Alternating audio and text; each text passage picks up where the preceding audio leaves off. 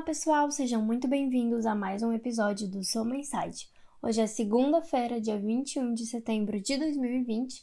Meu nome é Eduarda Kordanovski e trago para vocês os principais destaques políticos e econômicos da semana. Hoje falaremos principalmente sobre decisão de política monetária nos Estados Unidos e também aqui no Brasil. Vamos lá? Bom, no cenário internacional, as infecções globais por Covid-19 passaram de 30 milhões, de acordo com dados da Universidade John Hopkins, nos Estados Unidos, com os Estados Unidos, a Índia e o Brasil registrando o maior número de casos. E a situação continua a piorar na Europa, com a França, por exemplo, registrando mais de 10 mil casos em um único dia.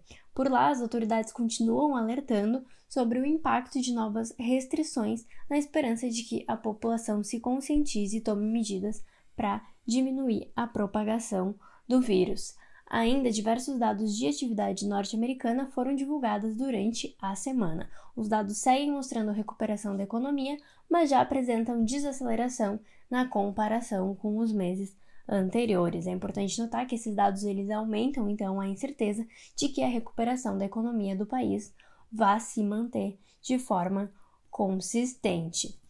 E bom, o principal destaque, entretanto, conforme eu mencionei, foi a decisão de taxa de juros pelo Fed, o Banco Central norte-americano. Conforme esperado, o Federal Reserve manteve as taxas de juros perto de zero e sinalizou estabilidade até pelo menos 2023 para ajudar a economia dos Estados Unidos a se recuperar da pandemia do coronavírus. O presidente do Fed, o Jeremy Powell, disse que a recuperação da economia tem sido mais rápida do que o esperado, mas não há certeza de que isso irá se manter.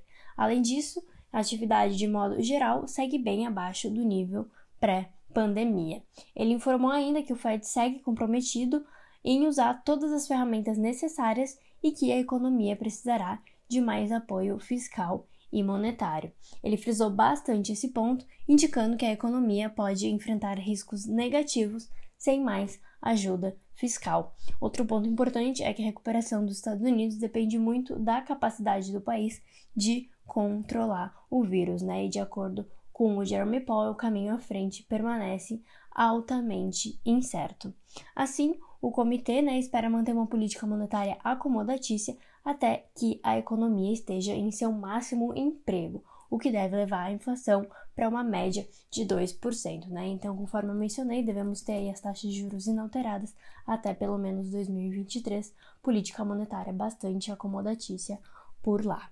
E já no Brasil, o destaque também foi decisão de juros. Como amplamente esperado, o Copom manteve a taxa Selic em sua mínima histórica de 2% ao ano em decisão unânime. O comunicado apontou para a incerteza persistente no que diz respeito à retomada da atividade econômica, que decorre da possível redução dos estímulos governamentais ao redor do mundo, bem como da evolução da pandemia. Sobre a inflação, o comitê avaliou que os novos aumentos no curto prazo são prováveis, né, um aumento de inflação, então, devido a pressões temporárias sobre os preços dos alimentos. É importante notar, entretanto, que o Copom parece um pouco preocupado aí com essas pressões altistas na trajetória da inflação no médio prazo, como mostram aí as previsões, né, as revisões para baixo das suas projeções, principalmente para 2021 e 2022. O Copom também reiterou sua avaliação sobre a utilidade de sua prescrição futura e, nesse sentido, reforçou aí sua intenção de não reduzir o grau de estímulo monetário. Quanto a novas quedas nas taxas, eles afirmaram que qualquer espaço, se houver, deve ser residual. Entendemos então que essa declaração é consistente com a nossa visão de que o comitê manterá a taxa básica inalterada até pelo menos o final de 2020 em 2% ao ano.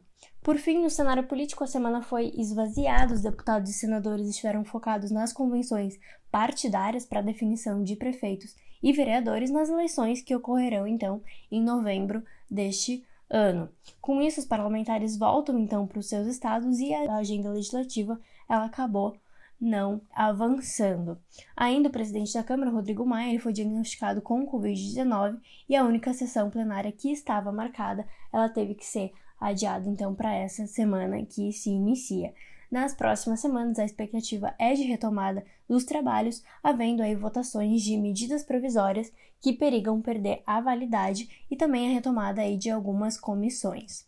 Apenas lembrando, né, sessão do Congresso que apreciará os vetos do presidente, ela ficará somente para a última semana de setembro, provavelmente no dia 30.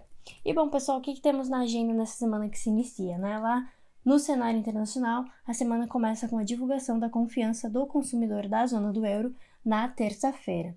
Ainda no mesmo dia, tem discurso do presidente do Fed e a divulgação do Índice de Atividade Econômica, o PMI, do Japão.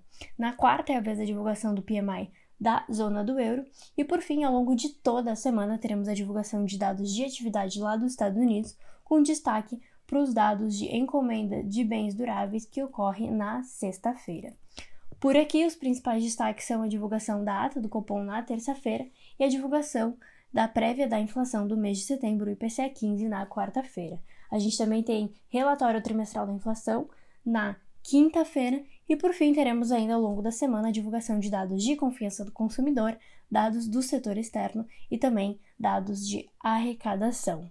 E bom, pessoal, não deixem de conferir os nossos conteúdos semanais lá no nosso Instagram. Essa semana a gente vai falar um pouquinho sobre as diferenças entre análise técnica e fundamentalista e também apresentaremos nosso fundo de ações da casa, o Soma Fundamental.